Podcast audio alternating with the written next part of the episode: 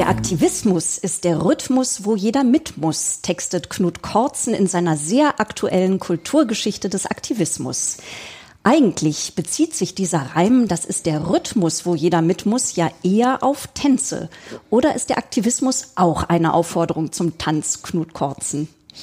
Es ist gewiss eine Aufforderung zum Tanz, zum großen gesellschaftlichen Tanz. Und ich glaube, im Moment befinden wir uns in der Situation, dass alle miteinander im großen Ringelreigen unterwegs sind und eigentlich alle Aktivistinnen und Aktivisten in irgendeiner Form und Angelegenheit sind. Und meine Frage, die ich in diesem Buch stelle, ist, ob das denn so gut für unsere Gesellschaft ist, wenn wir alle auf einmal Aktivistinnen und Aktivisten sind. Da steigen wir natürlich gleich tiefer ein, liebe Hörerinnen und Hörer. Erstmal Hallo und herzlich willkommen zu Alles was Wissenschaft, dem Podcast der Landesvertretung Schleswig-Holstein. Mein Name ist Heike Muss und ich spreche heute mit dem Literaturkritiker, Kulturredakteur und Moderator beim Bayerischen Rundfunk mit Knut Korzen. Schön, dass Sie dabei sind, lieber Herr Korzen. Vielen Dank für die Einladung. Ich freue mich auch. Obwohl mein heutiger Gast, liebe Hörerinnen und Hörer, in München lebt und arbeitet, bleiben wir natürlich unserem Podcast-Motto treu, mit klugen Köpfen aus Schleswig-Holstein noch schlauer zu werden. Und weil es ja heißt, alles was Wissenschaft und nicht alles was Meinung macht, sprechen wir heute mal über die historische Seite des Aktivismus. Knut Kortzen, Sie sind geboren in Kiel und aufgewachsen in Holstein. Das ist doch richtig. Das ist richtig. Geboren in Kiel und aufgewachsen in der schönen holsteinischen Schweiz, in der Nähe von Preetz. Mhm. Und was hat Sie nach Bayern verschlagen? Äh, der Zivildienst, ehrlich gesagt. Also als ich Abi gemacht habe in Preetz im Jahre 92, war für mich klar, ich möchte möglichst weit weggehen. Das hatte nichts damit zu tun, dass ich meine Heimat nicht liebe, sondern einfach damit, dass ich mal was Neues kennenlernen wollte. Und alle Welt ging damals nach Berlin, wo wir uns ja gerade befinden. Aber ich dachte, nein, das ist mir zu billig. Äh, jetzt, wo alle Welt nach Berlin zieht, gehe ich mal dorthin, wo sonst keiner hingeht. Zumindest war das wirklich damals der Fall. München, das war verschrien als CSU-Land und ganz schrecklich illiberal. Es sind alles lauter Vorurteile, die sich als wirkliche Vorurteile herausgestellt haben, denn ich finde, es gibt kaum ein liberaleres Land als Bayern. Sie haben letzte Woche im Münchner Literaturhaus eine Veranstaltung mit Dörte Hansen und ihrem großartigen neuen Roman zur See moderiert. Dörte Hansen ist nicht nur eine der erfolgreichsten deutschen Gegenwartsautorinnen, sondern kommt wie Sie aus Schleswig-Holstein, allerdings aus Nordfriesland. Haben Sie denn da mit ihr ein bisschen ob platt schnacken können? Sprechen Sie überhaupt platt? Ich äh, gestehe, ich kann das nur rudimentär, wenn überhaupt, ein bisschen plattitsch, äh, einzelne Vokabeln eigentlich nur. Und als es dann um gewisse Romanfiguren von Dörte Hansen ging, die sie als verdreite und halfbackte vorstellt, da war mir schon klar, was gemeint ist, aber ob ich das jetzt überhaupt gerade korrekt ausgesprochen habe, da bin ich schon im Zweifel. Also meine Mutter beherrscht das Plattdeutsche noch sehr gut, aber ich selbst schon nicht mehr. Ja, wir hatten tatsächlich Dörte Hansen schon mehrfach bei uns zu Gast, allerdings immer im Rahmen unserer plattdeutschen Veranstaltungsreihe. Nun haben wir sie aber auch nicht in den Podcast eingeladen, um mit ihnen plattdeutsch zu sprechen. Das könnte ich auch gar nicht, sondern wir sprechen über ihren im Aufbauverlag erschienenen Essay Die Weltverbesserer, der den Untertitel trägt wie viel Aktivismus verträgt unsere Gesellschaft? Wir schreiben den 23. Januar 2023 und wir wollen im Podcast über Aktivismus sprechen, darüber, woher er kommt und wohin er will, über Weltverbesserer, Handlungsdruck und Tatendrang, über Verzweiflung, Dogmatismus, über Wirkung und Scheitern von Protesten, über schöpferischen und grimmigen Aktivismus und vor allem aber über die Protagonisten des Aktivismus und über seine Gegner. Wir schauen mit unserem Gast in die Geschichte des Aktivismus und schärfen damit zugleich unsere Beobachtungen für die Gegenwart. Das kann man doch so sagen, oder? Im besten Falle ist es so, ja. Knut Kortzen, Sie schreiben über einen Begriff, der vor gut 100 Jahren in Deutschland zum Schlagwort wird. Und kaum ist das Phänomen in der Welt polarisiert es auch schon. Wie ging es denn eigentlich los mit dem Aktivismus? Das ist letztendlich leider nicht vollständig zu klären, aber meine starke Vermutung ist, dass das Wort Aktivismus doch sehr stark mit unserer Sprachgeschichte, also mit der deutschen Sprachgeschichte zu tun hat. Es gibt einen Philosophen, der im Jahre 1908 den Literaturnobelpreis bekommen hat, ein Deutscher namens Rudolf Eucken. Kaum ein Mensch kennt ihn heutzutage mehr, aber der verwendet schon in den 1910er Jahren das Wort Aktivismus und nennt den Aktivismus, den aufrüttelnden Aktivismus, wie er ihn dann gleich auch nennt, den Idealismus der Tat. Und ich glaube, der Idealismus hat ja in der deutschen Geschichte auch eine lange Tradition und deshalb ist das, kommt das gar nicht von ungefähr, dass wir den Aktivismus vielleicht in unseren eigenen Breiten hervorgebracht haben. Äh, wir, es ist ein Zug zur Weltverbesserung. Nicht ohne Grund ist es ja auch so, dass äh, der Germanismus Weltverbesserungswahn in die Welt hinausgegangen ist. Tolstoi hat schon an sich selbst diagnostiziert, er Züge, trüge Züge des deutschen Weltverbesserungswahns äh, an sich und meinte damit eben einen Impuls, immer direkt alles ändern zu wollen und sehr, sehr überzeugt davon zu sein, dass man selbst im Besitz der Wahrheit ist und äh, derjenige, der wüsste, wo es lang geht. Und die Briten haben dieses Wort auch bei George Bernard Shaw, finden sie es genauso wie beim heutigen zeitgenössischen britischen Schriftsteller William Boyd, Weltverbesserungswahn auch adaptiert beziehungsweise immer auch in Abgrenzung benutzt. Also man ist da etwas vorsichtig, ob das so der richtige Weg ist. Naja, und in den 1910er Jahren geht es also los, äh, gut 100 Jahre zurück von uns aus und sehr schnell, wie Sie ja schon gesagt haben, werden auch kritische Stimmen wach, weil nämlich etwas passiert, was heutzutage gern vergessen wird. Die Janusköpfigkeit des Aktivismus, seine politische Bipolarität zeigt sich sehr, sehr schnell. Wir sind ja sehr schnell heutzutage der Meinung, Aktivismus, das ist etwas Linkes, Progressives. So ist es quasi konnotiert. Und dafür spricht ja auch vieles, wenn man die Gegenwart betrachtet.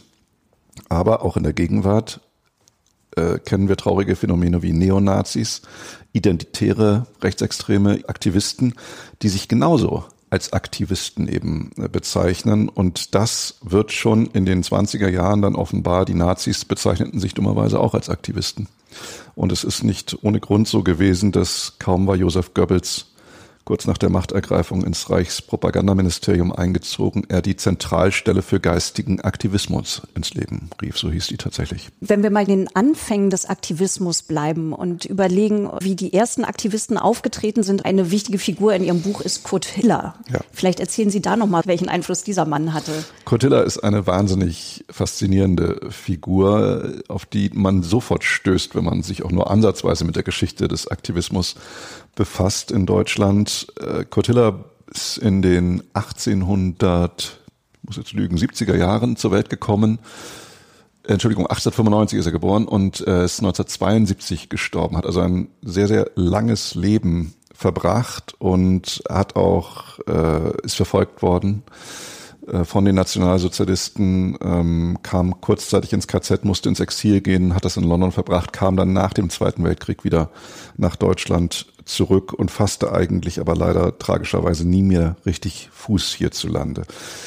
Was war das für ein Mensch? Der war Jurist, der war Dichter und der war vollkommen affiziert wie ganz viele der frühen Aktivisten vom Expressionismus. Der Expressionismus heißt ja nicht umsonst so, ähm, der will die Ausdrucksstärke in der Sprache nicht nur in der Kunst, sondern auch in der Sprache ja feiern und äh, er schreibt also sehr früh mit anderen zusammen, mit Ernst Bloch, mit Heinrich Mann, mit Karl von Ossietzky, dem späteren Friedensnobelpreisträger, aktivistische Urtexte, die man auch findet, versammelt in einem Band, der mal in den 60er Jahren herausgekommen ist. Und er sagt also, wir müssen eine Ortsbestimmung des Aktivismus vornehmen, 1919. Und im selben Jahr beruft er etwas ein, was heute leider vollkommen in Vergessenheit geraten ist, über das ich aber schreibe in meinem Buch, weil es mich auch fasziniert, nämlich den ersten und vorläufig auch letzten gesamtdeutschen Aktivistenkongress, der hier in Berlin stattgefunden hat. Und das war also eine Versammlung ganz verschiedenartiger Aktivistinnen, weniger Frauen und sehr, sehr vieler Männer. War eine männerbündische Veranstaltung. Also hauptsächlich Aktivisten, die dort sich versammelten Und das waren also Leute, die aus der Friedensbewegung hauptsächlich kamen, die kamen aus der Menschheitskatastrophe des Ersten Weltkriegs, waren große Pazifistinnen und Pazifisten. Es gab aber auch vereinzelte Frauenrechtlerinnen wie Helene Stöcker. Karl von Ossietzky habe ich schon genannt, der Name gar nicht an dem Kongress teil war, aber Teil dieser ersten aktivistischen Linie, die sich da abzeichnet. Magnus Hirschfeld, der homosexuellen Aktivist, war darunter. Also Sie sehen schon an der Themenvielfalt ganz früh im Aktivismus in Deutschland zeigt sich, es geht in ganz verschiedene Richtungen. Man kämpft für ganz verschiedene Anliegen auch, sei es äh, für den Frieden, sei es für die, die Rechte Homosexueller, sei es für Frauenrechte natürlich. Übrigens, der, der Feminismus ist meines Erachtens der erfolgreichste Aktivismus des gesamten 20. Jahrhunderts. Er ist immer noch nicht, wie wir wissen, komplett am Ende seiner Ziele angelangt. Es gilt da immer noch etwas aufzuholen und eine Gerechtigkeit herzustellen, aber er ist schon sehr, sehr weit vorgedrungen. Aber Sie sehen schon am Feminismus, der sich eben in den 1910er Jahren da sehr stark auch formiert hierzulande, wie lange es braucht, über 100 Jahre, bis mal wirklich Gleichberechtigung auch nur ansatzweise hergestellt werden konnte. Und das ist auch etwas, was Aktivistinnen und Aktivisten natürlich beschäftigt. Sie brauchen wahnsinnig viel Geduld, bis sie ihre Ziele, ihre Anliegen durchgesetzt haben. Und meistens sterben sie sogar, bevor ihre Ziele durchgesetzt werden konnten und erleben das gar nicht mehr mit, was sie angestoßen haben. Können Sie denn in etwa sagen, was die Menschen motiviert hat, die an diesem Aktivistenkongress teilgenommen haben? Also ging es da um eine Programmatik, eine gemeinsame Programmatik zu finden oder auch um eine Art von Supervision? Es war schwierig, ehrlich gesagt, da auf einen gemeinsamen Nenner zu kommen. Wir haben die Dokumente, wir haben die Berichte von Kurt Hiller, der von einem ziemlichen Debakel rückblickend spricht über diesen Kongress. Es waren auch nur leider sehr wenige Gestalten dann versammelt insgesamt. Er hatte sich sonst was erwartet. Am Ende kamen ungefähr 150 Leute zusammen, ein versprengter Haufen, mehr oder minder. Und die konnten sich schwer auf etwas einigen. Es gibt ein Schlusskommuniqué, ein sogenanntes, eine Art Resolution. Und das ist eben auch mit Blick auf unsere Gegenwart wieder sehr interessant, weil man damals schon der Meinung war, dass mit dem demokratischen System, das ist schwierig. Also da, wir kommen da nicht so schnell zum Ziele, wenn wir uns auf demokratisch-parlamentarischen Wege auseinandersetzen, sondern wir, ich sage jetzt wir und nehme die Rolle der Aktivistinnen und Aktivisten dieser Zeit ein, wir sind der Meinung, wir brauchen letzten Endes doch etwas anderes als das demokratisch-parlamentarische System, im Wortlaut steht in dem Schlusskommuniqué, wir lehnen das demokratisch-parlamentarische System ab. Sprich, wir brauchen so etwas wie eine Diktatur. Das Wort fällt in dem Zusammenhang tatsächlich im Schlusskommuniqué. Aber es ist eben natürlich die Diktatur der Guten. Die ersten Aktivisten begriffen sich auch altgriechisch als Aristoi, also als die vornehmen Geistigen, die es durchdrungen haben, wie es gehen muss. Und äh, daher auch diese von oben Herabheit, die den Aktivismus schon damals eben kennzeichnet von oben herab halt ist ein Wort von äh, Kurt Hiller. Also man glaubt, dass die träge Masse der Gesellschaft noch nicht so weit ist, aber man selbst hat schon erkannt, wo es langgehen muss. Und deshalb schlägt man jetzt also folgenden Weg vor und den muss man notfalls dann eben auch mit nicht demokratischen Mitteln durchzusetzen suchen. Und das wiederum, finde ich, erinnert so ein bisschen, wenn Sie denken an die Klimaaktivisten von heute daran, wenn Sie denken an Luisa Neubauer, die die Begriffe Demokratie und Zeit in Opposition zueinander setzt und sagt, wir haben den Klimanotstand, äh, es droht folgendes apokalyptisches Szenario und wir haben einfach nicht mehr die Möglichkeiten, das demokratisch, parlamentarisch alles auszuverhandeln, beziehungsweise die Partei, der Luisa Neubauer angehört, die Grüne Partei, die Regierungspartei, sieht sich offenkundig auch nicht in der Lage, das äh, schnellstmöglich über die parlamentarische Bühne zu bringen. Bessere Klimaschutz Datenschutzgesetzgebung zum Beispiel. Also müssen wir da irgendwie ein, ein anderes System herzaubern. Das sind ja immer so ganz nebulöse Vorstellungen, die dann in den Kopfen herumschwirren. Und wenn Sie auf den Demonstrationen Schilder sehen wie System Change, not Climate Change, dann ist immer meine Frage ja, Systemwechsel wohin denn? Also welches System schwebt euch, schwebt Ihnen vor? Und da kommen dann immer nur sehr zaghafte Antworten, wie zum Beispiel die Antwort, ja, wir brauchen mehr Bürgerräte oder so etwas, wo ich dann immer nur sagen kann, naja gut, äh, noch mehr Bürgerinnen und Bürger einzubeziehen, ist tendenziell sicherlich vernünftig und gut, aber führt natürlich überhaupt nicht zur Beschleunigung demokratischer Entscheidungsprozesse, sondern eher zur Verlangsamung. Das ist spannend, gerade wenn man auch guckt, wie heutige Aktivisten, welche öffentliche Resonanz sie für ihre Aktionen bekommen. Also mir scheint, wenn man mal guckt auf die Unterschiede zwischen den ersten Aktivisten und den heutigen, dass die heutigen Aktivisten zumindest auch, Sie haben gerade Luisa Neubauer genannt, dass die heutigen Aktivisten sehr viel professioneller in ihrem Auftreten sind. Also ich denke zum Beispiel jetzt an die Bilder, die in Lützerath entstanden sind. Greta Thunberg im Griff von schwarz gekleideten, behelmten Polizisten. Dieses Foto hat ja wahnsinnig die Runde gemacht. Also jedes Medium hat dieses Foto gebracht, eigentlich das Symbol überhaupt für Klimakampf. Und hinterher ist dann ein Video viral gegangen, das suggeriert, dass diese ganze Szene eigentlich inszeniert war. Also man sieht, haben Sie dieses Video gesehen? Man sieht ja, wie das, also das ist wirklich ganz interessant. Also die Polizisten nehmen Greta Thunberg hoch, setzen sie dann wieder ab und sie lächelt nochmal und die Polizisten lächeln und dann nehmen sie sie wieder in den Griff. Hm. Und ja, das wurde dann tatsächlich auch von vielen Medien gebracht, um zu zeigen, dass es mit der moralischen Glaubwürdigkeit der Aktivisten und diesem hehren moralischen Anspruch eigentlich nicht weit her ist. Ich meine, das war natürlich auch von den Medien dann schon wieder eine Inszenierung. Also man ist ja auch kooperativ, wenn man merkt, äh, ein Fotograf will ein schönes Foto machen, dann wiederholen wir die Situation mhm. eben nochmal. Aber wie hielten denn die ersten Aktivisten um Kurt Hiller es mit der Moral? Also hatten die einen ähnlichen Anspruch?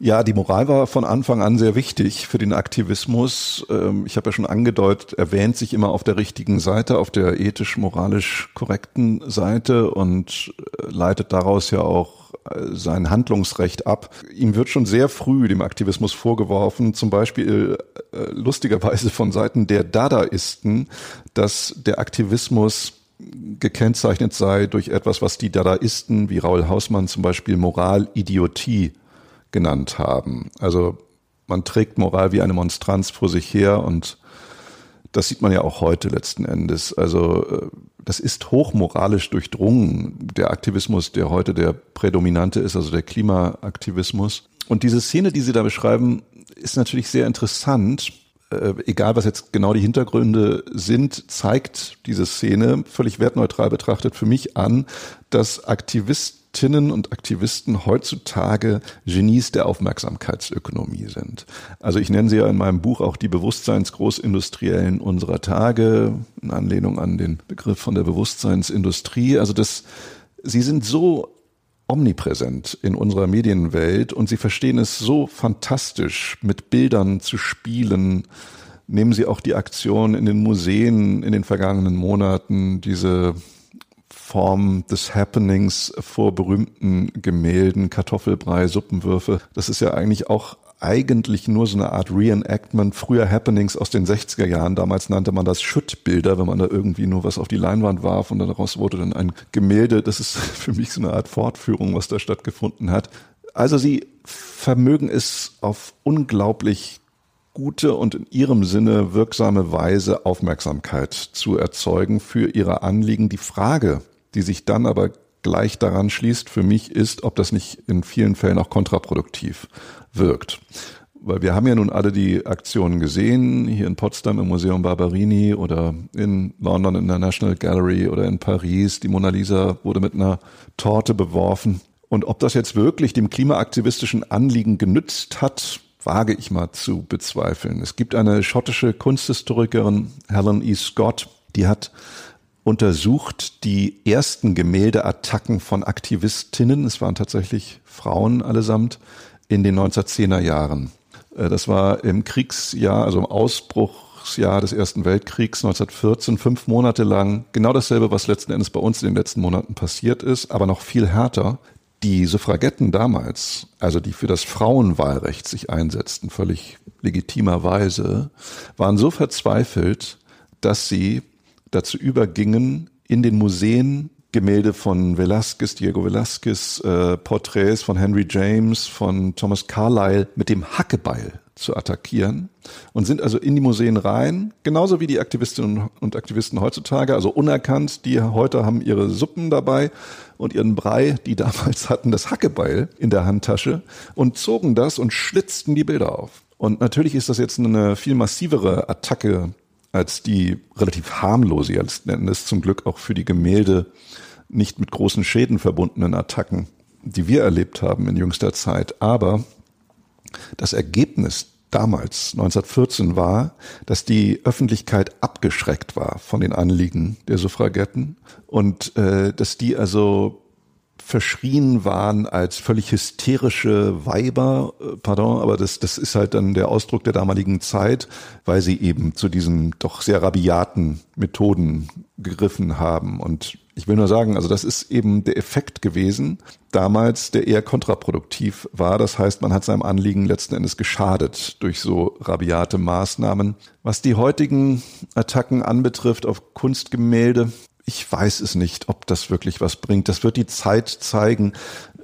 Ich glaube, sie haben es ein weiteres Mal geschafft, wirklich die Aufmerksamkeit auf sich zu ziehen. Aber sie haben auch sehr, sehr viel Gegenwind äh, sofort geerntet, nicht nur von Museumsleitern und Kuratoren und Konservatoren, sondern auch von Leuten der ganz normalen Bevölkerung, die das einfach nicht verstehen wollen, wie man das Klima rettet, indem man Gemälde bewirft. Und das, das kann ich nachvollziehen, diese Reaktion. Und ich glaube, das haben auch die Aktivistinnen und Aktivisten verstanden. Interessanterweise sind die ja von diesem Vorgehen wieder abgerückt. Es gab in den letzten Monaten jetzt keine oder Wochen keine Attacken mehr, mhm. soweit mir bekannt. Mhm. Im Buch kommt ja auch der Begriff des schöpferischen Aktivismus zur Sprache. Das klingt so gut, so lösungsorientiert. Bundeskanzler Olaf Scholz hat neulich in einem Interview angeregt, dass Aktivisten zum Beispiel für mehr Windparks demonstrieren könnten, statt gegen das Abbaggern von Lützerath. Ist es das, was schöpferischer Aktivismus meint? Ja, ob das dann wirklich Aktivismus ist, für Windparks zu demonstrieren, das ist eine sehr, sehr wohlfeile Art von Aktivismus, sicherlich die Olaf Scholz da präferiert. Dass Politikerinnen und Politiker mit Aktivisten wenig anfangen können, dürfte uns allen klar sein. Ich meine, das sind immer Leute, die Druck machen, die Druck auf das parlamentarische System in irgendeiner Form ausüben und wollen, dass sich da etwas sehr schnell verändert. Deshalb Parlamentarierinnen und Parlamentarier haben da so ihre liebe Nöte mit den Aktivistinnen und Aktivisten und das ist naturgesetzlich so. Das muss auch so sein, finde ich. Also sonst wird's auch schnell zu bequem. Was die schöpferische Seite anbetrifft, es gibt ja gerade dieser Tage ein Buch, diesen Briefroman von Juli C. und Simon Urban Zwischenwelten, Briefwechsel zwischen einem Hamburger Journalisten und einer in Brandenburg lebenden Landwirtin auch über Fragen des Aktivismus interessanterweise. Und da sagt der Journalist an einer Stelle, der sehr offen klimaaktivistischen Anliegen lange Zeit war und dann aber merkt, dass es auch schwierig ist als Journalist, wenn man da die Sphären vermengt. Er schreibt so sinngemäß an einer Stelle, lass uns doch nochmal nachdenken über den konstruktiven Aktivismus. Und dieser konstruktive Aktivismus, das ist für äh, diesen äh, Stefan, wie er im Roman heißt, derjenige, der die Kraft aus sich selber schöpft und der nicht destruktiv ist. Also der wirklich versucht, etwas aufzubauen, aber der auch weiß, dass man das gesunde Maß und Mitte, dass man das alles einhalten muss und Übermaß in jedem Falle immer schadet. Übermaß schadet, der Satz steht da auch noch bei Judice und Simon Urban und ich glaube, das stimmt. Also man muss tatsächlich so auch seine Grenzen erkennen als Aktivist, als Aktivistin. Äh, man wird eben nicht sofort durchdringen können mit allem, was man erreichen möchte. Ich sagte ja vorhin schon, manchmal vergeht ein ganzes Leben und man hat es immer noch nicht erreicht, das Ziel, das man anstrebt, tragischerweise. Dessen sollte man sich immer bewusst sein. Und vor allen Dingen finde ich es sehr wichtig bei den Aktivistinnen und Aktivisten heutzutage, gerade die ja sehr selbstgerecht mitunter auftreten und mit diesem ja, Gefühl oder mit dieser Haltung, dass das schon alles ganz richtig ist, was man da macht. Vor allen Dingen muss er kritikfähig bleiben. Das ist, glaube ich, etwas ganz Essentielles. Also er muss sich auch gewisse Fragen, wie ich sie mit meinem Buch versuche zu stellen, gefallen lassen. Er muss eine Art von liberaler Aktivismus wieder werden. Er darf sich nicht betonkopfartig zementieren, in irgendeine Richtung immer nur gehen wollen und keine Kompromisse zulassen, weil das ist das Wesen unseres demokratischen Miteinanders, dass da auch Kompromisse am Ende gefunden werden müssen. Und was wir eher jetzt leider erleben, Sie haben es in Ihren Eingangsbemerkungen ja erwähnt, ist dieser grimmige Aktivismus. Grimmiger Aktivismus, der Begriff, der taucht bei Karl Raymond Popper, dem Philosophen, in seinem Standardwerk Die offene Gesellschaft und ihre Feinde auf. Und äh, Popper schreibt natürlich nicht über die Klimaaktivisten unserer Tage, die kannte er noch gar nicht, aber äh, er sagt halt, grimmiger Aktivismus, das ist derjenige, den ein Element blanker Verzweiflung kennzeichnet, andererseits und der sich immer schon als das Werkzeug einer zu bald nahenden Zukunft äh, versteht. Und das ist ja nun wirklich genau das, was Klimaaktivismus heute ist. Und er versteift sich in gewisser Weise, dieser Aktivismus, finde ich, äh, in eine Art von Grimmigkeit, die man ja geradezu an den Gesichtern von Greta Thunberg und Luisa Neubauer und anderer Aktivisten ablesen kann. Und damit tut er sich, glaube ich, keinen großen Gefallen. Aber um was geht's denn dann genau den Aktivistinnen und Aktivisten? Also äh, im Prinzip geht's doch immer darum, um die Frage, wie entsteht aus Protest etwas Neues? Und Aktivismus soll ja auch dem Zwecke der Meinungsbildung dienen. Und wer ist die Zielgruppe eigentlich von diesem Aktivismus? Also es gibt, das schreiben Sie auch in Ihrem Buch. Kurt Hiller hat sich, die frühen Aktivisten haben sich die Frage natürlich auch gestellt. Ums Bekehren ging's Kurt Hiller anscheinend nicht. Das hat er ganz realistisch gesehen. Also das hielt er für schwierig bis unmöglich. Aber die Unschlüssigen, die wollte er äh, erreichen. Jetzt frage ich mich aber auch, wo sind denn diese Unschlüssigen? Also wenn ich das auf unsere Jetztzeit übertrage, wen erreichen die Klimaaktivisten und vor allen Dingen mit welchem Ziel? Also um Sympathien scheint es da ja nicht immer zu gehen. Oder ist es auch irgendwie eine relevante Frage? Wie sympathisch kommen unsere Aktionen rüber? Die Frage nach den Adressaten ist hochinteressant. Also nehmen Sie die Sitzblockaden auf der Straße vom Aufstand der letzten Generation. Da ist der Adressat sehr, sehr diffus, würde ich sagen. Da ist es der gesamte deutsche Autoverkehr auf einmal. Gibt's ja nicht nur bei uns, gibt's genauso Just Stop Oil in Großbritannien oder in Frankreich, Dernière Renovation, ähnliche Aktionen. Aber interessanterweise, die Briten sind schon weiter als wir. Die sind nämlich abgekommen von den Sitzblockaden, weil sie gemerkt haben, das bringt eigentlich nichts. Das bringt die Leute nur gegen uns auf, im schlechtesten Falle. Also die Autofahrer, weil sie merken, sie kommen hier nicht voran und letzten Endes, was kann denn der einzelne arme Pendler dafür, dass er jetzt mal auf das Auto angewiesen ist? Wenn wir mal diesen Fall nur nehmen. Ich will jetzt, weiß Gott, nicht den riesigen Autoverkehr weltweit hier rechtfertigen, aber es gibt ja auch Leute, die einfach auf Autos angewiesen sind und diese benutzen müssen. Und ähm, Just Stop Oil in Großbritannien hat daraus den Schluss gezogen, naja, wir machen das jetzt anders, wir, wir setzen uns nicht mehr auf die Straße, sondern wir gehen, wir formieren uns 50, 100 Menschen und gehen langsam, blockieren damit natürlich auch den Straßenverkehr, aber wir gehen langsam vorweg und dann können die nur im Schritttempo hinter uns herfahren, dass ihnen quasi irgendwann mal ein Lichtlein aufgeht durch diese Demonstrationsmethode. Ich, das ist sicherlich auch nicht der Weisheit letzter Schuss, um Gottes Willen, aber ich finde es interessant, dass die Aktivistinnen und Aktivisten natürlich ständig, und da, da merkt man ja auch, sie denken andauernd über ihre einzelnen Aktionen nach,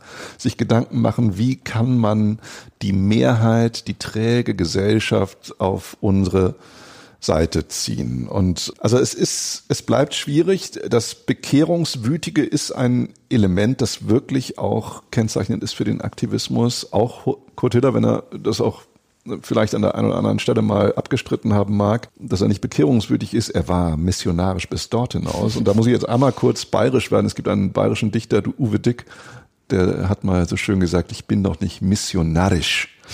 Und äh, das, das ist etwas Närrisches ist da auch dabei. Also weil man immer glaubt, man, man kann die Leute dann doch äh, zur Konversion sofort treiben und den Glauben ändern lassen. Äh, letzten Endes, ich glaube, es liegt da an ganz praktischen Dingen. Gäbe es Alternativen, gute Alternativen zum Autoverkehr, würden die auch von vielen Menschen sofort angenommen werden. Äh, Im Moment gibt es die dummerweise noch nicht, also für die Landbevölkerung, die in die Stadt will. Also, also was der öffentliche Nahverkehr ist, so wie er ist in Deutschland, also man kann es letzten Endes keinem Menschen übel nehmen, dass er hier und da noch das Auto benutzt. Das Interessante ist ja, wenn man nochmal zum Adressaten zurückkommt, Robert Habeck ist mittlerweile einer der größten Feinde der Klimaschutzbewegung. Ich meine, er kommt, er ist einer der Repräsentanten der Grünen Partei, er ist Minister in der äh, rot-grün-gelben Regierung und er hat jetzt es tatsächlich geschafft, äh, das Feindbild der Aktivistinnen und Aktivisten zu werden. Das ist ja hochinteressant. Also die Grüne Partei ist entstanden aus Aktivismus. Es ist die erste Partei in Deutschland, die aus der Umweltschutzbewegung, aus der Frauenrechtsbewegung sich zu einer Partei formiert hat und äh, gegründet hat. Und äh, jetzt auf einmal stößt sie auf die Realität und ist konfrontiert damit, dass man eben auch hier in der Regierungskoalition sich einigen muss und eben gewisse Kompromisse schließen muss. Und jetzt haben sie einzelne Figuren, es ist ja ein sehr bund, junger Bundestag, äh, der die deutsche Bevölkerung im Moment vertritt. Und da gibt es solche Figuren wie die sehr junge grüne Bundestagsabgeordnete Katrin Henneberger und die glaubt, das so aufspalten zu können, werktags hier in Berlin im Reichstag Politik machen und am Wochenende in Lützerath zum Beispiel demonstrieren als Klimaaktivistin. Und ich glaube, das geht nicht auf. Also man muss sich dann schon für die eine oder die andere Seite entscheiden. Und ein naturgemäßer Adressat jedes aktivistischen Protests, gerade was Klimaschutzanliegen anbetrifft, wäre natürlich die Regierungszentrale. Das haben die jetzt ja auch vereinzelt gemacht in den letzten Wochen hier in Berlin, sich da irgendwie festgeklebt vor im Regierungsviertel vor den Türen und Toren, aber es hat wenig Aufmerksamkeit erzeugt und es hat natürlich viel weniger öffentlichen Ärger erzeugt. Und den kriegt man halt dann eher hin, wenn man sich irgendwo auf einer Auffahrtsstraße äh, hockt und da dann nicht weicht. Also es, es bleibt schwierig. Weniger Ärger, weniger Aufmerksamkeit, ja. lautet die Formel. Ich habe mir vor ein paar Jahren mal ein großes, dickes Handbuch der sozialen Bewegungen in Deutschland seit 1945 gekauft. Darin gibt es am Ende ein zehnseitiges Schlagwortregister mit allen Begriffen, die im Buch verhandelt werden. Also zum Beispiel Anti-Atomkraftbewegung, Antifa, Arbeiterbewegung, Attac, APO, Bürgerbewegung, Bürgerinitiativen, Bürgerrechtsbewegung, Protest, Frauenbewegung, Friedensbewegung, Gender Mainstreaming, Jugendprotest, K-Gruppen, Menschenrechtsbewegung, Neue Linke, Neue Rechte, Umweltbewegung, aber kein Mal Aktivisten oder Aktivismus. Das Buch ist von 2007. Können Sie denn rekonstruieren, wann der Begriff, den wir quasi täglich in den Nachrichten hören, eigentlich so ins, äh, in den Vordergrund getreten ist? Ja, ich nehme stark an, dass das mit den sozialen, den ach so sozialen Medien zusammenhängt. Äh, das ist ja ein wahnsinniger Katalysator für aktivistische Anliegen. Äh, Twitter, Facebook, Instagram. Und zeigt auch gleich wieder so eine Schattenseite des Aktivismus auf, weil das natürlich sehr bequem ist, diese Art von Aktivismus, die da praktiziert wird. Das Ausstellen moralisch einwandfreier Ziele, Anliegen, wenn sie an Black Lives Matter denken oder das Unterstützen von irgendwelchen Umweltschutzanliegen. Das ist ja leicht gepostet, so etwas. Mit einem Hashtag versehen dann noch und man fühlt sich auf der richtigen Seite. Ist man dadurch jetzt schon wirklich Aktivistin oder Aktivist? Ich möchte es stark bezweifeln. Es gibt ja einen Menschen, Evgeny Morozov, der vom Slacktivism in der Hinsicht spricht, also vom Slacker, von dem Sofa-Hocker, Couchsurfer, der äh, Aktivismus von der Couch aus betreibt. Und äh, wir wissen alle, da braucht es halt dann doch eher die Menschen, die auf die Straße gehen und wirklich rumtrommeln und Rabatz und Radau machen, um irgendetwas anzustoßen. Und das macht sich eben nicht so lässig mal eben vom Sofa weg. Aber ich glaube tatsächlich, dass wir heutzutage so viel von Aktivismus reden und so viele Aktivistinnen und Aktivisten um uns herum erblicken. Das hängt wirklich eindeutig mit den Medien, mit den neuen Medien zusammen, den heute immer noch neuen, neu genannten Medien, also mit den sozialen Medien vor allen Dingen, die halt auch wiederum zeigen, dass selbst der hehrste Aktivismus, der für gute Sachen kämpft, dann manchmal abdriftet in nicht so gute Richtungen. Also ich will nur ein, ein Beispiel erwähnen. Sobald man sich gegen aktivistische Anliegen ausspricht äh, auf sozialen Medien, äh, gerät man ja ganz schnell in Gefahr, da irgendwie sonst welcher Umtriebe verdächtigt zu werden. Also man, sobald man Kritik anmeldet. Und das ist ja das, was ich vorher auch versucht habe darzustellen, diese Unlust, sich Kritik auszusetzen von aktivistischer Seite, die treibt mich schon so ein bisschen um. Und die finde ich nicht so gustiös, muss ich sagen.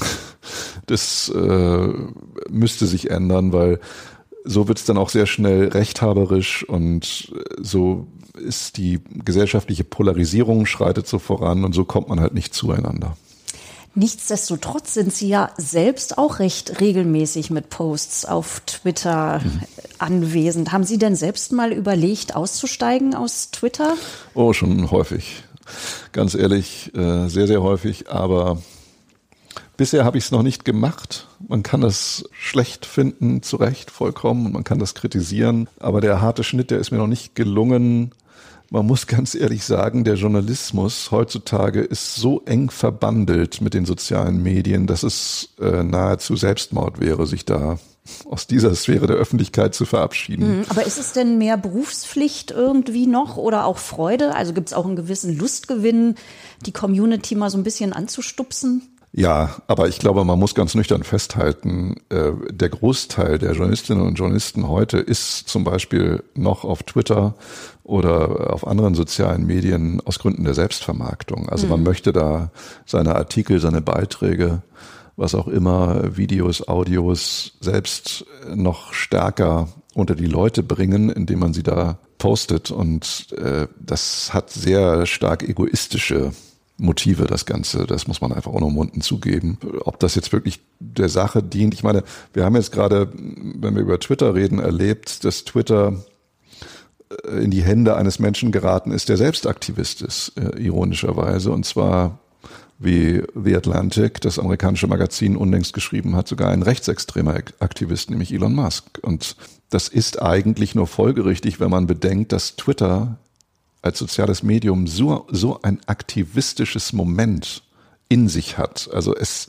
lebt ja davon, dass man Leute angreift, anpöbelt, äh, gegen irgendetwas protestiert und kann ohne das gar nicht sein, Twitter. Also das ist ja keine, wie es immer so schön heißt, Kurznachrichten, ein Kurznachrichtendienst oder ein, eine Plattform zum Austausch objektiver Wahrheiten, um Gottes Willen. Das ist höchst subjektiv und sehr häme getrieben, was da vielfach passiert und äh, ist eben deshalb auch uraktivistisch.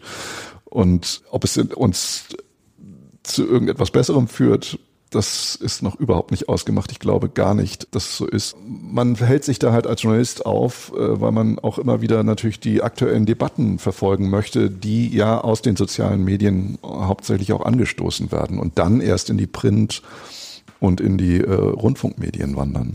Mhm.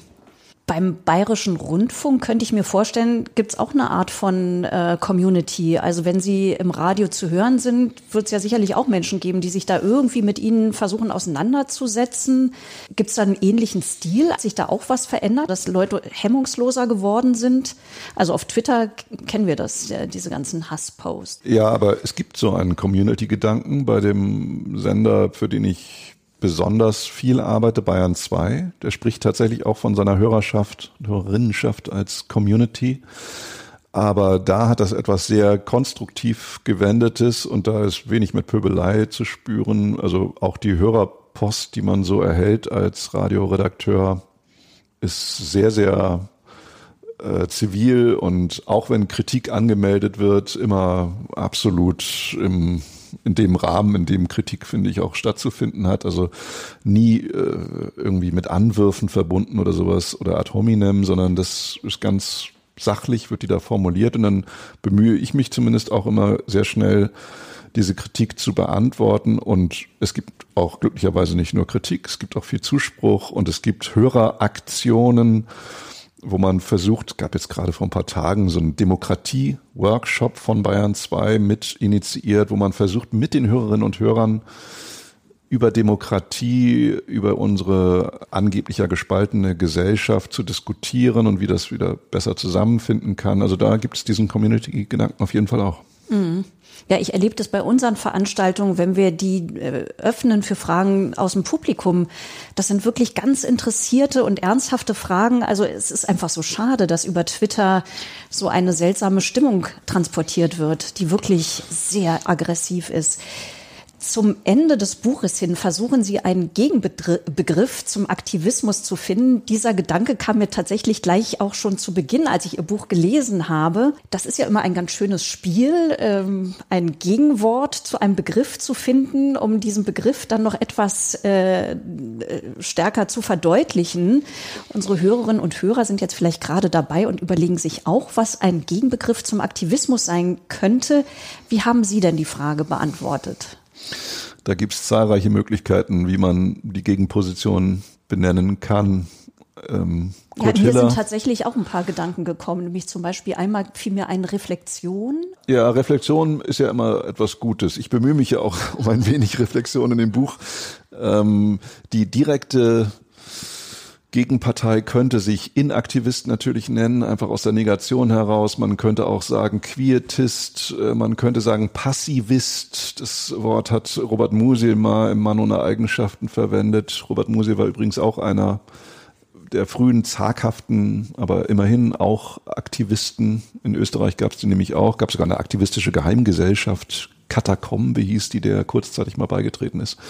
Aber er hat sich dann sehr schnell, als er merkte, die Nazis nennen sich auch Aktivisten, dann vom Aktivismus abgewendet. Was gibt's noch? Rückwärtser, Rüpel, Rückwärtser, Rüpel, so hat Kurt Hiller tatsächlich die mhm. Anti-Aktivisten genannt und ähm, hat noch ein anderes Wort verwendet, Moderantist. Und Moderantismus, das meint ja eigentlich nur, man ist ein Mensch, der gemäßigter Meinung ist, der in keinen Extremen jedweder Seite ausschlägt, sondern der einfach nur Maß und Mitte bevorzugt. Und das gefällt mir eigentlich ganz gut, das Wort Moderantist, muss ich sagen. Es ist nicht allzu populär, sich heutzutage so zu definieren. Kaum einer macht es, keiner eigentlich macht es. Aber vielleicht sollten wir wieder dazu zurückkommen, nicht immer nur den Aktivismus abzufeiern, weil das ja tolles gesellschaftliches Engagement ist es ohne Zweifel, Vielleicht sollten wir auch Leute, die dann sagen, naja, ich bin aber gar nicht der Typ, der auf Demos geht oder der so den Protest für sich immer gleich als Ausdrucksform wählt. Vielleicht sollten wir auch diejenigen, die sich dann als Moderantisten definieren, wieder mehr ernst nehmen. Das sind nämlich auch politisch denkende Menschen im Idealfall und die wollen vielleicht auch gar nicht äh, irgendetwas, was gegen den Aktivismus und seine Anliegen spricht, sondern die wollen es vielleicht auf etwas gemäßigterem Wege nur erreichen, eben auf dem Wege auch des Kompromisses. Und insofern, auch wenn es jetzt wahnsinnig konservativ und verknöchert klingen mag, aber ich glaube, der Moderantismus hat vielleicht noch seine Blütezeit wieder vor sich. Also im Moment auf jeden Fall kein Vorbild, also kein ja. gängiges Vorbild. Also das ist ja auch eine interessante Frage. Äh, für wen sind Aktivistinnen und Aktivisten überhaupt Vorbilder? Ein kleiner Exkurs da. Sie schreiben auch ganz interessant natürlich über den Aktivisten zu Zeiten der DDR. Ja. Ich habe da mal nachgeschlagen auf der Website der Bundeszentrale für politische Bildung wird Aktivist im Glossar der DDR-Sprache folgendermaßen definiert. Aktivist, Kurzbezeichnung für einen staatlichen Ehrentitel, der an Werktätige verliehen wurde, die über einen längeren Zeitraum sehr gute Arbeit geleistet hatten und politisch nicht als negativ eingeschätzt wurden. Also eine absolut äh, geschätzte und bewunderte Person oder vielleicht doch nicht. Wie war das in der DDR? So eine Art Overperformer. Das Wort gab es in der DDR natürlich nicht, aber ein eben nicht der Minderleister, sondern derjenige, der wirklich über das Soll produzieren konnte. Und das Ganze geht ja ironischerweise zurück auf Adolf Hennecke. Das war ein Bergmann, der hat im Tagebau gearbeitet und der hat so viel Kohle gefördert wie kein anderer. Und deshalb wurde er als ganz großes Vorbild genommen. Es gab den 13. Oktober. Das war der Tag des Aktivisten in der DDR. Und es gibt ja kein Land der Welt, was jemals so viele Aktivistinnen und Aktivisten hervorgebracht hat, nachdem mal diese, dieser Ehrentitel eingeführt worden ist, ganz zu Beginn der DDR, schon Ende der 40er Jahre, wie die DDR. Also über 300.000 waren es, glaube ich, 1980 angeblich äh, Aktivistinnen und Aktivisten, die da lebten in der DDR. Und ähm, ganz früh schon hat das jemanden sehr skeptisch werden lassen, der hieß Viktor Klemperer, ganz großer Romanist. Viele von uns kennen ihn und schätzen ihn auch gerade wegen seiner Tagebücher verfolgt im Nationalsozialismus. Der wusste natürlich um diese politische Ambivalenz des Begriffes Aktivist, wusste, dass die Nazis sich schon als Aktivisten definiert hatten und wurde nun sehr hellhörig, als mit Beginn der DDR auf einmal wieder der Aktivismus so gepriesen wurde. Und es gibt eine Tagebuchnotiz von Viktor Klemperer 1949, wo er schreibt, was hat es denn nun eigentlich mit dem Aktivisten in Wirklichkeit auf sich? Und er hatte offenkundig überlegt, leider hat er es nicht mehr gemacht, eine Sprache des Vierten Reiches zu schreiben. Er hat ja die Lingua Terzi Imperii geschrieben über die Sprache des Dritten Reiches. Er wollte die Sprache des Vierten Reiches, und das war für ihn die Sprache der DDR, schreiben. Und da wäre Aktivist ein ganz wichtiger Begriff gewesen. Und das sollte uns immer, finde ich, als Mahnung auch gereichen und dienen, da so ein bisschen Skepsis walten zu lassen beim Aktivismus, weil der Klemperer war nun wirklich alles andere als ein Reaktionär. Der wusste nur, wozu Aktivismus in der Extremform führen kann und äh, war deshalb sehr, sehr skeptisch dem Aktivismus als solchem gegenüber eingestellt. Und wenn Sie das heute beobachten, wir haben ja über Lützerath schon geredet, dann ist das ja auch ganz interessant. Heutige Klimaaktivisten wissen ja gar nicht, dass diese Kohlekumpel-Geschichte des Aktivismus in der DDR so groß mal war und äh, haben auch ihre liebe Not damit, gerade die Leute, die im Tagebau arbeiten, sagen wir zum Beispiel in Lützerath, von ihrer Sache zu überzeugen. Also die ähm, Leute, die da einfach ihr Geld mit verdienen, dass sie da im Tagebuch, äh, im Tagebau arbeiten, die kriegen sie halt auch nicht auf ihre Seite gezogen mit ihren Protestformen und das sollte sie vielleicht auch ein bisschen stutzig werden lassen. Klar, da sagen die dann, die Aktivistinnen und Aktivisten von heute, naja, das, auf die kann es dann halt nicht ankommen, wenn es ums große Ganze, um die Rettung der Erde geht, aber äh, und um deren Arbeitsplätze kann es dann in dem Falle nicht gehen hat einiges für sich das Argument, aber sie, sie leiden schon auch darunter, und das kann man in heutigen zeitgenössischen Dokumenten von Aktivisten nachlesen, dass gerade die Kohlekumpel äh, so überhaupt nicht äh, mit Klimaaktivismus etwas anfangen können und äh, machen sich Gedanken darüber, wie sie das doch noch vielleicht schaffen, die von sich zu überzeugen. Aber bisher ist es ihnen offenkundig nicht gelungen. Mhm. Nichtsdestotrotz sind die Aktivistinnen und Aktivisten eben doch äh, für bestimmte Menschen oder auch Milieus ein großes Vorbild. Also es gibt ja vielleicht nicht nur Nachahmer oder Mittänzer, sondern gerade wenn ich so an den Kunst- und Kulturbereich denke, habe ich zum Teil den Eindruck, in Berlin zum Beispiel, in so einer Metropole, ist es schwer, ohne Aktivismus überhaupt noch als relevant äh, wahrgenommen zu werden, ob das jetzt im Theater ist ja. oder in anderen Kunstformen. Über der Aktivismus, das ist eben seine Omnipräsenz, seine Allgegenwart. Theater extrem stark, auch in München, in Kammerspielen aktivistisch motiviert. Man kämpft eben für das Gute, man kämpft für Inklusion. Das ist ja auch alles absolut okay, aber es hat halt so einen Charakter von erzieherischer Qualität, wo ich skeptisch werde und sage, na ja, gut, Leute, die ins Theater gehen, sind doch in aller Regel recht gebildete und nun alles andere als rückschrittliche, rückschrittlich äh, gesinnte Menschen. Also den muss man doch jetzt gar nicht erklären, dass man, was weiß ich, für die Rechte der Behinderten zum Beispiel sich einsetzen muss und sowas. Das, das hat dann so schnell etwas Belehrendes, Pädagogisches und das ist auch etwas, was eine junge österreichische Schriftstellerin Stefanie Sargnagel den Aktivistinnen und Aktivisten von heute immer vorwirft. Die nennt das halt das passiv-aggressive, erzieherische äh, Aktivismusverständnis, was irgendwie nicht mehr so das Allerbeste ist ihrer Meinung nach, beziehungsweise dann eher Widerstand erzeugt als Followerschaft generiert. Also das ist zumindest die äh, Meinung von Stefanie Sargnagel, die ich übrigens teile. Also ich glaube auch, dass der Aktivismus da schon sich mehr Gedanken machen muss. Es reicht halt nicht nur für das Gute zu kämpfen. Man muss dann auch schon sich Taktiken und Methoden überlegen, die wirklich Mehrheiten erzeugen und auf, auf seine Seite rüberziehen äh, und gewinnen, Mehrheiten überhaupt in der Lage sind, entstehen zu lassen für gewisse Ziele. Und nur das Zeigefingerartige, was äh, viele Aktivistinnen und Aktivisten heute so an den Tag legen, das reicht eben nicht. Also dieses mahnende, eben passiv-aggressive auch sehr selbstgefällige, selbstgerechte und volkserzieherische, das reicht allein nicht. Also da muss man schon irgendwie ein bisschen schlauer werden. Und wenn Sie jetzt das Theater nehmen, dann können Sie genauso gut die Kunst nehmen. Wir hatten die Dokumente im vergangenen Jahr. Was war das für ein Desaster, oder? Also ich meine, die Documenta in Kassel war eine Aktivista. Da, da waren lauter Aktivistinnen und Aktivisten aus dem Kunstbereich versammelt. Und diejenigen, äh, die gleich am Anfang für den großen Skandal gesorgt haben, den Antisemitismus-Skandal, das war ein aktivistisches Kollektiv, Taring Padi aus Indonesien.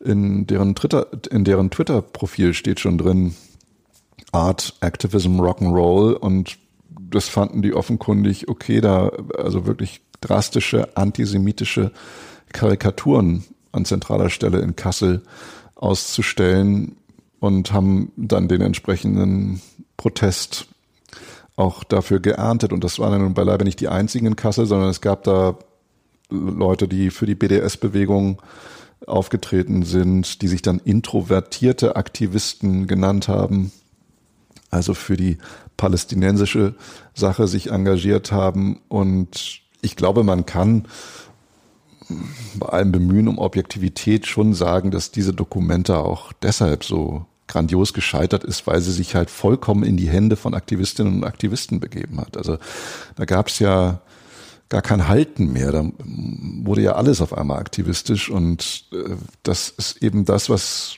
ich versuche zu sagen mit dem Buch. Naja, es muss halt auch dann irgendwann mal gewisse Grenzen geben oder wenn das halt ausufert, wie in dem Falle der Dokumenta in Kassel geschehen, dann führt das eben auch zu nichts Gutem. Also ich kann mir kein gutes Ergebnis zumindest denken, dieser Dokumenta, außer einer Vertiefung des Grabens zwischen der westlichen Welt und dem sogenannten globalen Süden. Eigentlich war das Ziel ja ein wunderbares, nämlich Verständnis herzustellen für die Anliegen des globalen Südens, den wir früher mal Dritte Welt genannt haben. Heute reden wir nur noch vom globalen Süden.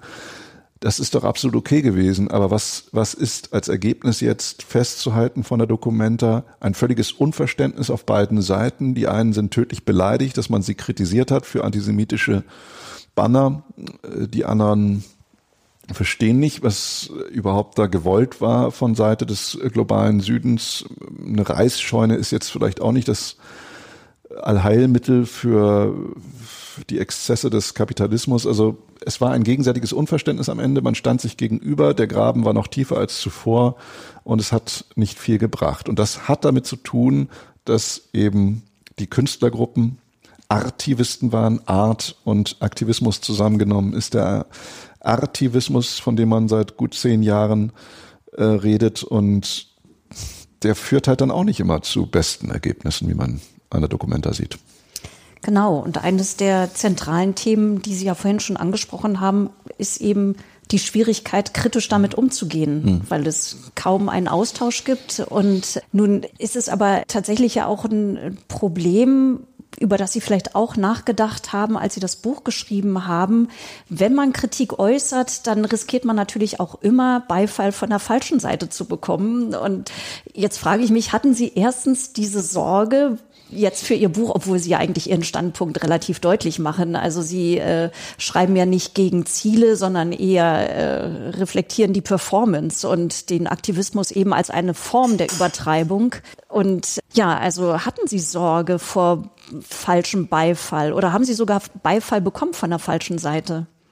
Wenn, dann wäre er mir nicht bekannt, aber ich bin da auch etwas tiefenentspannt, weil Hans Magnus Enzensberger mal sehr zu Recht schon 1962 davon gesprochen hat, dass die Angst vor Beifall von der falschen Seite leider ins totalitäre Denken führt. Und damit hat er vollkommen recht. Also man darf sich nicht im Vorhinein zu viele Gedanken machen, wem das denn wohl gefallen könnte, was man da sagt, sondern man muss erstmal versuchen, gut argumentativ zu unterlegen und zu begründen, warum man zu einer Haltung kommt, zu einer Überzeugung, zu einem Urteil. Und dann ist es jeder Mann, jeder Frau freigestellt, sich dazu zu verhalten, aber die Angst, die Furcht, das Zittern davor, um Gottes Willen, vielleicht nimmt das jetzt jemand meine Position in den Mund oder versucht mit der dann unter die Leute zu gehen. Ein Mensch, der, der, der politisch etwas vertritt, was ich überhaupt nicht möchte, die ist falsch, glaube ich, diese Furcht. Also das hat Enzensberger eben damals, finde ich, sehr zu Recht kritisiert, weil das eben in so totalitäre Schemata führt und ähm, einen gesellschaftlichen Austausch eher verhindert, als ihn ermöglicht. Also insofern ich habe nichts mitbekommen und es ist ja auch nun wirklich so, dass das Buch kein antiaktivistisches ist, um Gottes Willen, sondern es geht nur darum, gewisse Züge des Aktivismus zu kritisieren, gewisse Wesensmerkmale herauszuarbeiten. Auch diese, ja, eben, wir haben so ein bisschen über das Bekehren geredet, die religiöse Konnotation dabei. Also das war eigentlich meine Motivation beim Schreiben und eine Problematisierung dessen, was uns eben alle umtreibt. Wir leben in der aktivistischen Gesellschaft, im aktivistischen Zeitalter und ich finde, da ist es hoch an der Zeit, gewisse Aspekte des Aktivismus zu problematisieren und zu hinterfragen, ohne den Aktivismus als solchen zu delegitimieren. Das war überhaupt nicht mein Ansinn. Liebe Hörerinnen und Hörer, wenn Sie jetzt Lust bekommen haben, mehr über den Aktivismus zu erfahren oder wenn Sie noch schwanken, ob Sie sich vielleicht mehr oder weniger engagieren sollten, dann könnte Knut Korzens im Aufbauverlag erschienener Essay Die Weltverbesserer, wie viel Aktivismus verträgt unsere Gesellschaft, die richtige Lektüre sein. Das Buch ist eine mit 140 Seiten prallvolle, geistreiche, witzige und unterhaltsame Kulturgeschichte des deutschen Aktivismus, und zugleich eine höchst zeitgenössische Bestandsaufnahme eines aktuellen Phänomens. Herr Korzen, ich danke Ihnen sehr für das Gespräch. Ich danke Ihnen, Frau Moss.